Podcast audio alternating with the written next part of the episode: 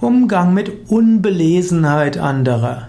Vielleicht bist du ein Bücherwurm, du liest sehr viel, aber andere, mit denen du zu tun hast, sind unbelesen, sie haben keine Bücher gelesen oder nur wenige. Das kann dich manchmal ärgern, dir fehlt der intellektuelle Austausch. Die für dich großen Selbstverständlichkeiten sind es für andere nicht. Du könntest dich über die Primitivitäten, die Unbelesenheit der anderen mokieren, oder du könntest feststellen, in der Zeit, wo ich gelesen habe, haben die anderes gemacht. Es wäre vielleicht faszinierend und interessant, von diesem Menschen zu lernen, wie es ist, auch als unbelesener Mensch in der Welt zu leben.